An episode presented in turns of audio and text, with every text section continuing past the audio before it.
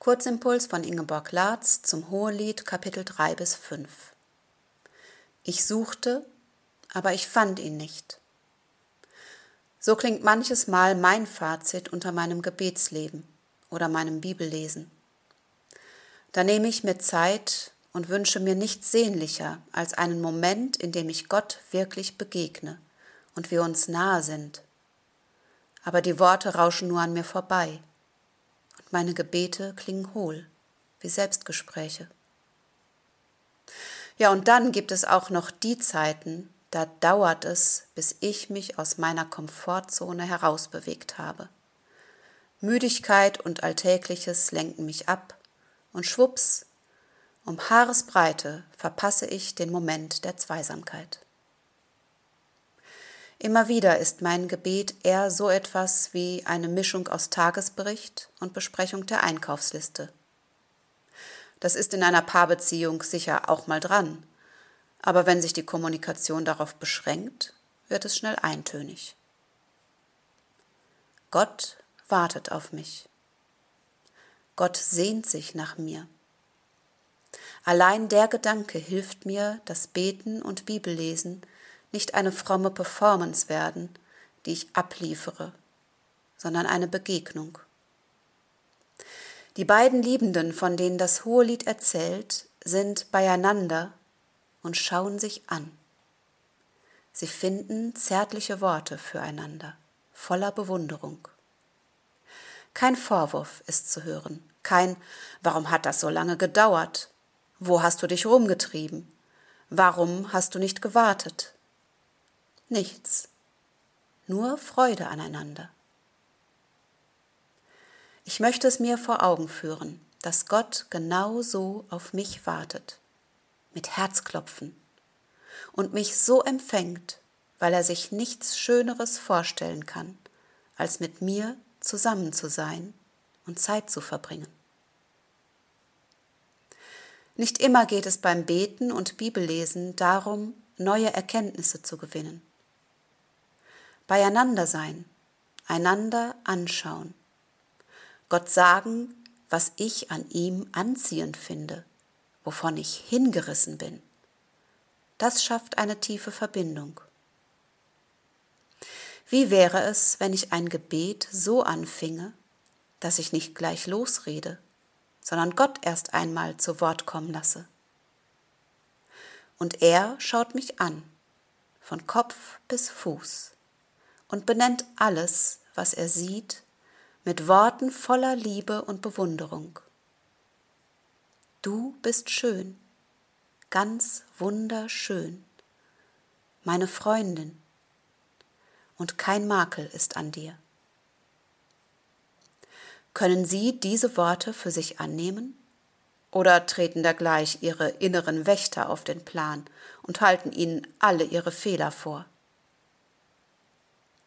Gottes Sicht, der Blick von seinem Reich aus, ist aber so voller Liebe. Hier mag es noch manches geben, was sie an sich auszusetzen haben. Doch in der Beziehung zu Gott, durch seine Liebe, sind sie makellos. Du hast mir das Herz genommen mit einem einzigen Blick. Wie schön ist deine Liebe. Wenn Jesus sagt, trachtet zuerst nach dem Reich Gottes dann ist auch das damit gemeint. Lerne die Wahrheit zu erkennen, wie Gott dich ansieht.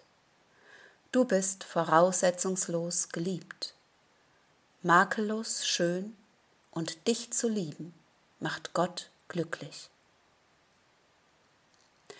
Ich kann diese Worte aber auch nicht nur auf mich beziehen, sondern auf die Gemeinde als Braut.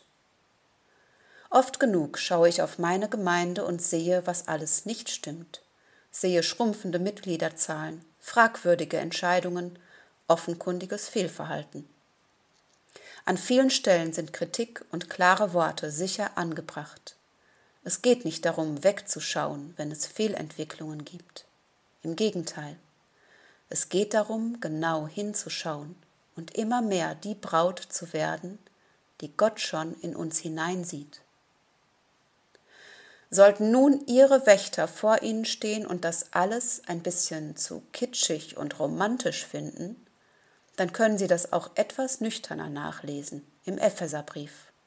Im fünften Kapitel beschreibt Paulus, wie Christus die Gemeinde liebt und wie er dafür sorgt, dass sie zu einer schönen, makellosen Braut wird, ohne Flecken, Runzel oder einem anderen Fehler, weil sie allein Christus gehört. Und um nochmal aufs Gebet zu kommen, wie viel zuversichtlicher kann ich vor Gott in der Fürbitte kommen, wenn ich davon ausgehe, dass er selbst dafür sorgt, dass wir zu einer strahlenden Braut werden. Gott genießt ihre Liebe und sie dürfen sich seiner Liebe sicher sein. Bleiben Sie unter seinem zärtlichen Blick, denn er sieht uns schon heute als strahlende Braut, makellos schön.